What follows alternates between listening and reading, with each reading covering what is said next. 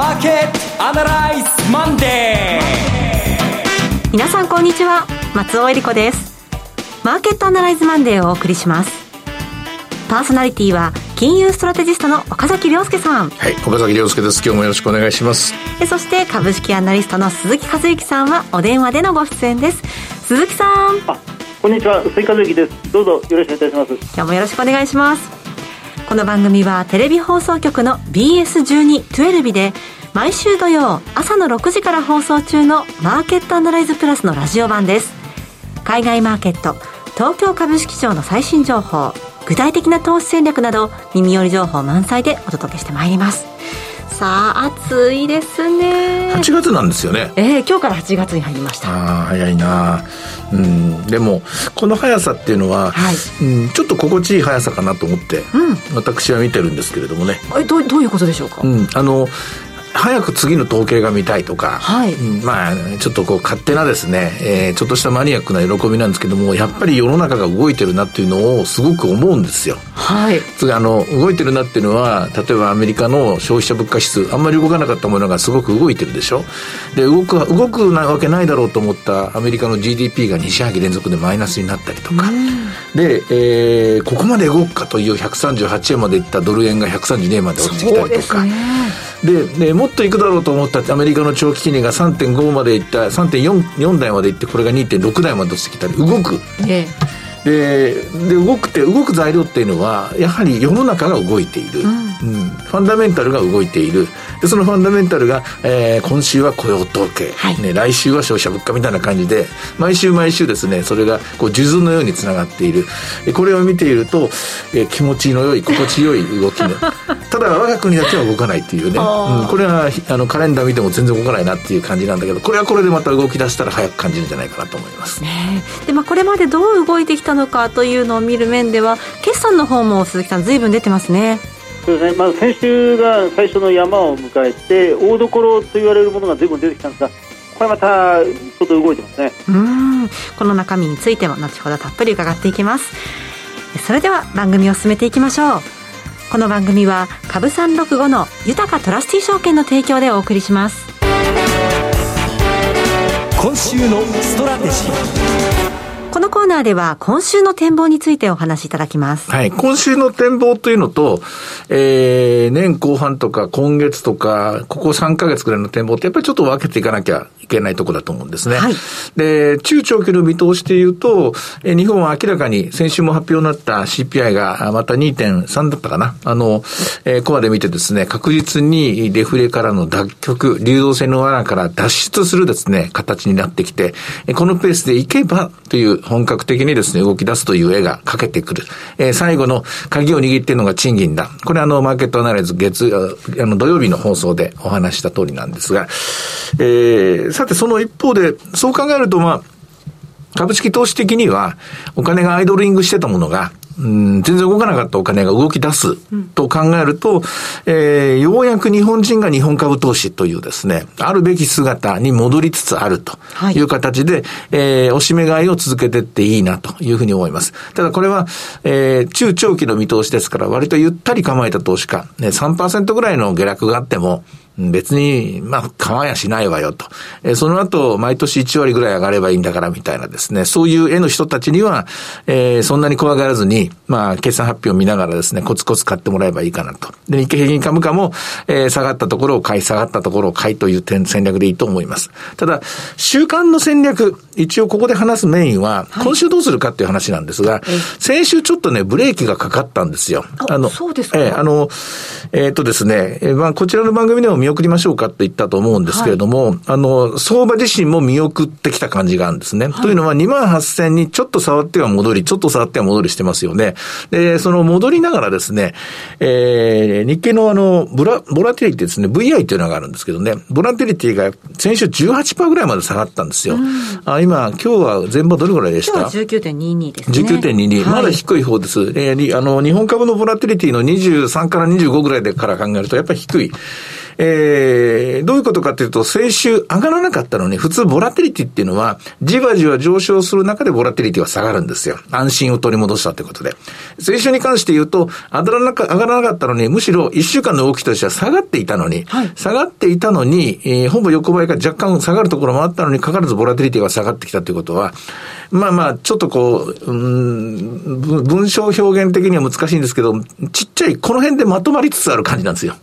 もうこの辺でいいかな、みたいな。2万8000でもういいかな、みたいな、はい、そんな雰囲気になってきてるんですね。で、それ以上2万8000円、2万9000円、長期的には行くんだろうけども、うん、僕は買いたくないな、買ってちょうだい、どうぞどうぞというですね、そんな感じになってきてるんですよ。はい、誰かに買ってもらいたいけど、自分じゃ買う勇気がないみたいなね。そういう展開なんです。で、こういう展開の時というのは、今週も残念ながら、えー、短期戦略はちょっと消極的な戦略にならざるを得ないです。うん、2万8000円をですね、飛び乗って買って、上の踏み上げ相場を狙うにはですね、まだ踏み上がる、踏み上がるほど売りはの溜まっていないです。うん踏み上がるほど売りが溜まるっていうのは、今の場合は、あの、ボラテリティの売りが溜まらなきゃダメなんですよ。はい、ボラテリティの売りが溜まるっていうのはどういうことかっていうと、ボラテリティ25%で売りました、20%で売りました、18%で売りました、17%で売りました。これ、ボラテリティで売りたい人が世の中にいっぱいいてですね、えー、あの、無リスクでですね、チャリンチャリンとプレミアムを取ろうという、えー、そういうフラチなことを考える人たちが多いんですけれども、この人たちが集まってくれたら、これが餌食になってですね、相場は上がるんですけども、はい、まだその踏み上げには今週いっぱいかかるかなというふうに思います。で、まあそのチャンスがあるとしたらですね、えっと、今週、来週がこの8月切りのオプションなんですけどね、はい、S q なんですけども、そこで踏み上げるとしたら今週はまだ、まだその、え獲物になる人たちのですね、コールオプションの空売りですね。これが積み上がるのを待つ時代だと思うんですね。で、ですから、え短期戦略の人には、超、中長期戦略の人と違う言い方をしなきゃいけない。2万8000円の戻り売りの2万7500円は無理かな。2万7700円ぐらいかな。えそこでの、まあ、おしめがいってる、そういう、まあ、ちょっとつまんない取引が、え今週の中心になるかなと思います。もちろん、え、オペック総会があったりとか、雇用統計があったりとか、その前にジョルト統計とか、か ISM 統計とかいろんなのありますから、一喜一憂することは当たり前だと思いますよ。だからアメリカの株式がですね、まあ、はっきり言っちゃうと、先週金曜日、ショートスクイーズで、えー、軽いですね、リリーフラリー、これリリーフラリーって言うんですけどね、はい、救済ラリーって言うんですけどね、下落相場の時の戻りなんですけども、一応12%ぐらい戻ってるんですよ。はい、で12%ぐらいぐらい戻るっていうのは、まあよ、よくあるリリーフラリーなんですよ。で、これでまあ終わるかどうかが今週見届けなきゃいけないところなんですね。で、これがまあ15%超えてくると、あれ、ちょっとリリーフラリーじゃのでもないなと、2割ぐらい戻るのかもしれないな、リリ2割ぐらい戻る局面もあります。え例えば金融危機の2007年から2009年の相場、あるいは IT バブルの2000年から2002年の相場の中でも、え全部で5割ぐらい下がるんですけども、2割ぐらい戻す局面が、えー、IT バブルの時は2回だったかな。で、金融危機の時は1回あったんですけどね、こういうのは、あの、あることはあります。あることはあるんですけれども、それでも構造が変わらない限り、ベアラリーはベアラリーなんですよね。ベアトレンドはベアトレンドなんですね。私はベアトレンドだと思っていて、えー、ごくごく常識的な展開、つまり、下げ始めてから6ヶ月が経過したと。まあ、賞味7ヶ月ですね。7ヶ月が経過したので、1回、えー、カバーするにはちょうどいいところまで来たと。で、それが起きたのが先週の金曜日。で、だから、だからといって本格的な判定にはならないと思っているので、えー、日本株も、えー、それ、日本株もアメリカ株のショートカバーラリーに乗っていいのは、ここまで2万8000までなんだろうなと思うんですね。で、ここから先は本当に日本株の自力で上がらなきゃいけないんで、えいろいろ言いましたけども、ちょっと今週は日経平均については、えちょっとよ、先週に続いてちょっと消極的様子見です。で、繰り返しますが、長いトレンドを追いかける人は改ざんを増やしていっていいと思います。はい。えー、そして鈴木さん、決算の方から分かってくる、その今現在、ここから上げる力があるのかどうかというところなんですけれども、いかがでしょうか？あのそうですね、やっぱりあの3月決算企業の、まあ、今、第1週目のピークを迎えたというところなんですが、あの製造業が多いんですよね、まあ、3月決算にはサービス業もソフトウェアの会社もたくさん含まれてますので、であのまあ、今週、第2週、それから、まあ、再来週が、来週が、来週が第3週ということになりますが、あの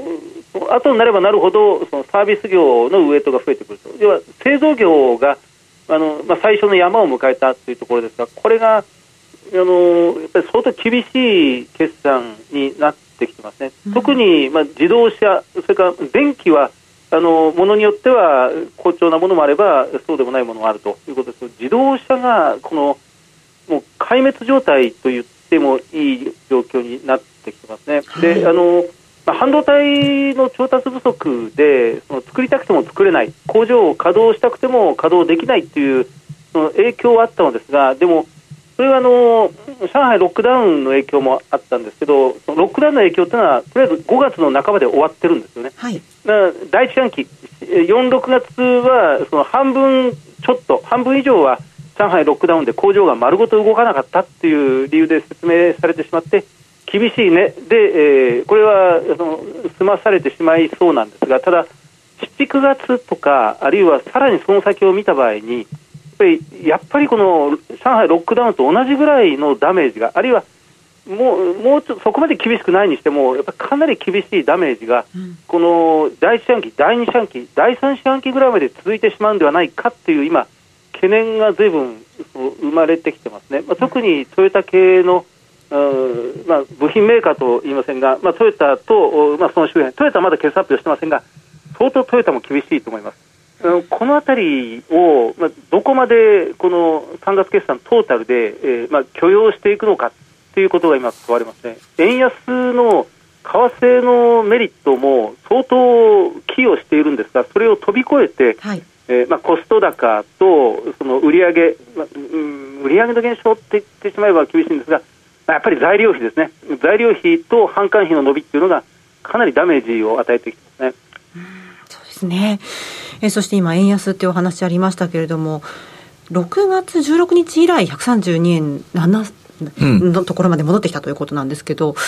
この行って帰ってきた感じ、うん、一体何があったのかっていうのをちょっと改めて整理をお願いしたいんですが。6月16日と、あの、いいとこ意指摘ですね。FOMC、前回の FOMC、前回の FOMC で、金利の最長ポイントっていうのが3.5から4%のゾーンになるだろうと思っていたら、はい、今の市場はそこまでいかないと。ひょっとしたら3倍くらいで終わるんじゃないかとかですね。あの、それに行くまでにアメリカの景気がもうかなり失速し始めていると。で、こうなってくると、そんなに今までのような、えー、来る日も来る日も0.75みたいなですね、利上げっていうのは、あと1、2回で終わるんじゃないかという見方があります。そうなってくると、為替はまた円高方向に行くだろう、行くだろうという、こういう見方が体制を占めていますが、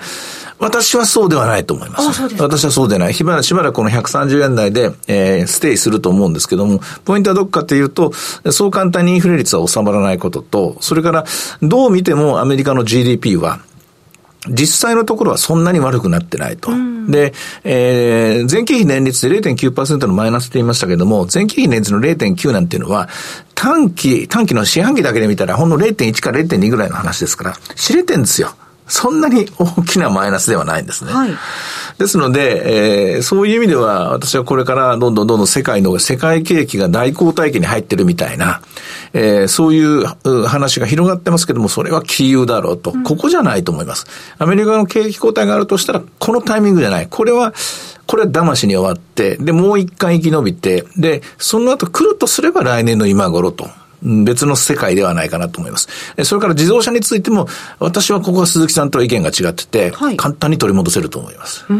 の、広告業生産指数の一番新しいデータを見ると、その、えー、前兆となる数字、えー、広告業生産指数の中の自動車部門の回復が、あの、見え始めましたから、おそらくは半導体のですね、調達の方も、えー、大体終わったんじゃないかなと思います。まあ、もう本当皆さんのね、意見があちこちこう、ね、あの、合わないような、それぐらい難しい相場ということですけれども、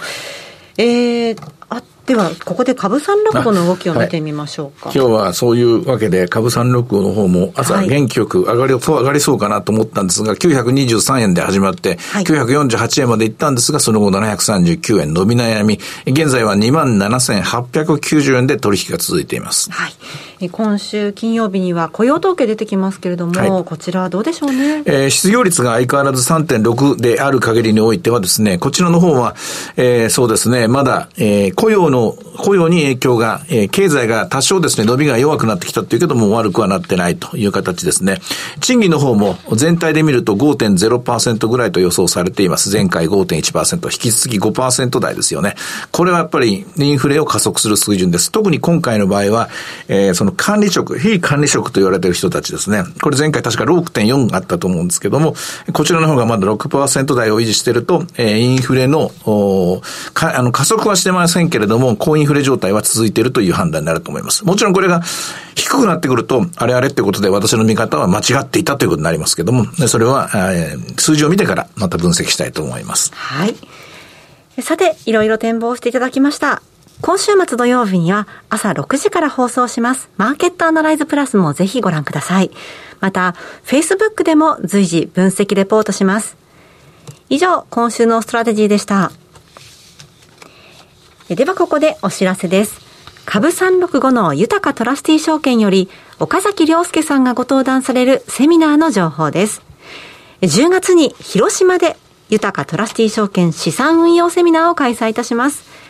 10月1日土曜日12時半会場午後1時開演です。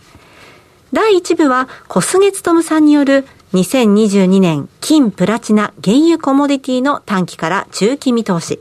そして、大橋弘子さんと小菅勤さんによる、今注目のクリック株365の魅力とはの特別セッション。第2部では岡崎さんがご登壇しまして、2022年株式相場短期から中期見通しと題したセミナーがあります。岡崎さん10月1日、今日8月ですから2ヶ月後、広島でセミナーということですね。はい、あの、ぐるんぐるんと歯車が回転すると思いますね。はい、えー、大きく世界がやっぱり変わ、変わりつつあるところ。えー、10月1、10月1日の開催ということは9月の FOMC を超えてるんですよ。はい。えー、ゾクゾクしますね。そうですか。ワクワクというよりもゾクゾクしますね、9月の FOMC は。はい。いや、金融ストラテジストならではの感じということなんでしょうけれども、えー、では、会場のアクセスをご案内いたします。JR 山陽本線広島駅南口徒歩2分、または広島電鉄広島駅徒歩3分の TKP ガーデンシティプレミアム広島駅前です。最寄り駅から徒歩圏内となっています。入場は無料です。セミナーのお申し込み、お問い合わせは、豊かトラスティ証券お客様サポートデスク、フリーコール0120-365-281、0120-365-281までお願いします。受付時間は土日祝日を除く午前9時から午後7時までです。え貴重な機会、お近くにお住まいの皆さんぜひふるってご応募ください。なお、ご案内したセミナーでは、ご紹介する商品などの勧誘を行うことがあります。あらかじめご了承ください。以上、株365の豊かトラスティ証券からセミナーの情報でした。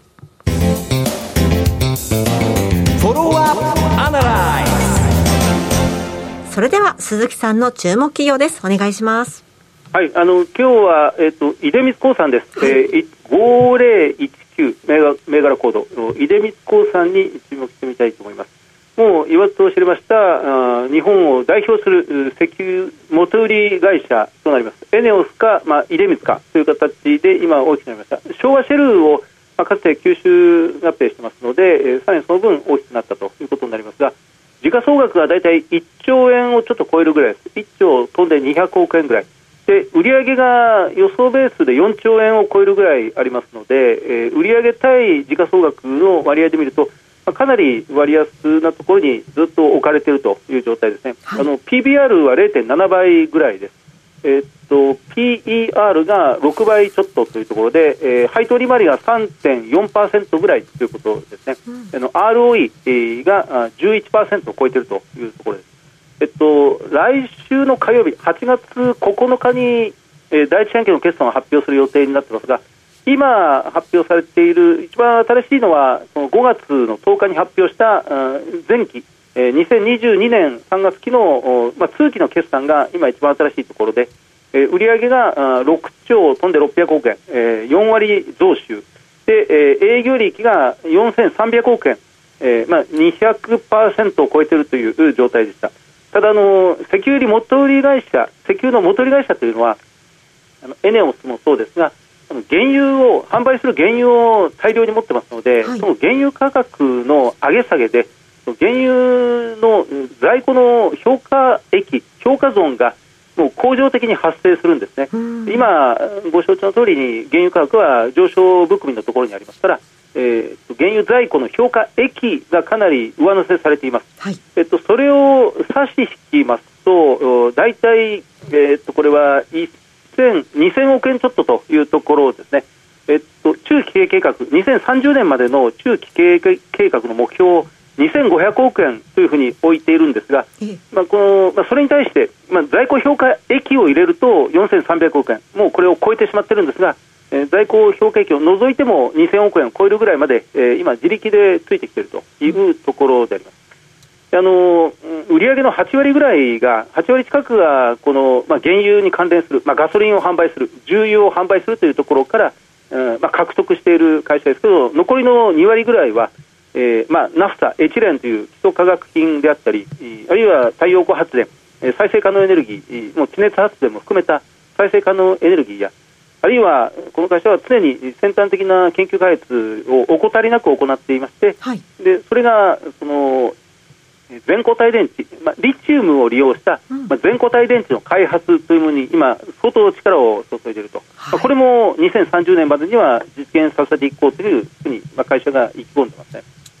あのー、今年の5月に、うんまあ、岸田政権になってからその経済安保推進法法律、うん、推進法案が、まあ、法律として成立しまして、はい、前の通常国会でですね。でこの経済安全保障に関連して14の業種がその重要基幹インフラとして、えーまあ、政府から特定されました、うんまあ、電気、えー、それからガス、うん、それから電気通信に代表されるように14の業種がありますがもちろんそこにはこの石油というのが入ってきてるんですね、うん、でここはあのですから大企業に限定されるんですが何か巨大な設備投資を行ったり、うん、新しい分野に進出するというときには必ず政府に計画書を提出しなくちゃならない、まあ、そういう大変なそのコストアップというか、まあ、面倒な作業がもう20にも30にも加わったということでありますが、しかしこれはまあ経済安全保障に絡めてそれだけまあ重要なビジネスであると、ね、まあ、ある部分ではその面倒は増えたんですが企業にとってはコストアップ要因は増えたんですが逆から見ればその、まあ、国にとって一つの一国にとってそれだけ重要な、まあ、基幹産業であるということが改めて認識された。という状況ですね、まあ、その中にあって、まあ、今業界を二部するエネオスとこの出光興産というえーまあ、あとコスモエネルギーホールディングスもありますが業界を2つに分ける巨大ビジネスというのはこれから重要性がますます増してくるということになろうかと思います。あの2050年、カーボンニュートラルに向けて、CO2 を空気中に存在する CO2 を、まあ、キャッチする、えー、CCS という技術にも力を入れてますし、先ほど申し上げたその全固体リチウムイオン電池というものも実現の目がかなり出てきているというふうに見られますので、泉津さんは